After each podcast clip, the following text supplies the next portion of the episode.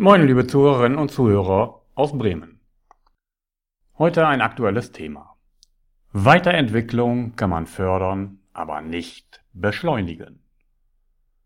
So heißt der heutige Podcast.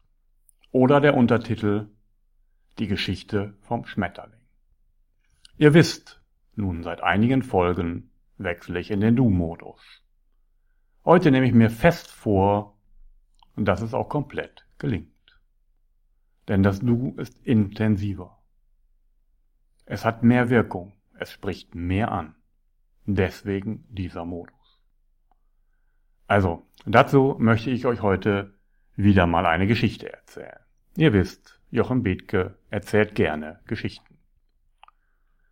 Es war einmal ein junger Mönch, der war Schüler von Franz von Assisi. Eines Tages hatte er einen Schmetterling beobachtet, der aus der Puppe gekrochen war und unbeweglich wartete, dass die Flügel in der Sonne trockneten. Bis dahin konnte er vor seinen Feinden nicht fliehen. Der junge Mönch sah das und hielt das für eine missliche Lage. Er begann liebevoll die Flügel anzublasen, um das Trocknen zu beschleunigen. Nach einer Weile sah er jedoch ganz entsetzt das Ergebnis seines Tuns. Die Flügel waren zwar trocken, aber unnatürlich geknickt und mit Falten übersät, unfähig, einen Schmetterling zu tragen. Er erzählte seinem Lehrmeister davon, weinte bitterlich und machte sich Vorwürfe. Sein Lehrmeister verweigerte ihm die Sühne und sagte, Junger Freund, lerne daraus. Entwicklung kann man nicht beschleunigen, man kann sie nur abbrechen. Was für eine schöne Geschichte. Sicherlich war sie hier nicht schön für den Schmetterling. Aber die Botschaft ist extrem wichtig. Wo im Leben hast du schon mal die Erfahrung gemacht, dass Dinge erst reifen müssen und dass es langsamer geht, als man es sich vorstellt? Ich kenne da viele Geschichten von mir. Viel zu ungeduldig. Viel zu schnelle Ergebnisse. In China kennt man das. Und dort gibt es ein schönes Zitat. Wenn du es eilig hast, dann mache einen Umweg.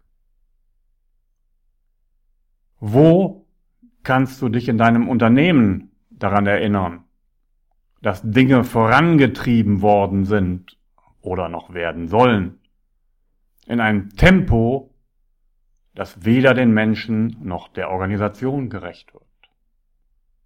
Ein Projekt nach dem anderen, Neues einführen, durchpeitschen und abschließen. Aber so geht das nicht, meine Freunde. Man kann Neues nur einführen, indem man die Menschen erst mitnimmt. Und das dauert seine Zeit. Dazu kann man auch sagen, ein Euro Investition in die Überzeugung vorher spart neun Euro in die Überredung hinterher. Mit diesen Themen haben sich auch die Neurobiologen schon seit langer Zeit beschäftigt. Was geschieht bei Veränderung? Beziehungsweise wie geschieht Veränderung? Dazu habe ich vor kurzem in Fischerhude eine schöne Postkarte gekauft. Wish it, dream it, do it. Ja, so geht es. Wenn ich etwas verändern möchte, dann muss ich mir zunächst ein lustvolles Ziel setzen. Ein Ziel, was ich für attraktiv halte und was vielleicht sogar ein wenig zu hoch aufgehängt ist. Aber nur ein wenig zu hoch, sodass ich es erreichen kann. Dann mache ich mir von diesem Ziel eine Vision. Ich halte es in Bildern fest und speichere das. Und dann kommt der wichtige Schritt. Nicht nur dream it, sondern do it.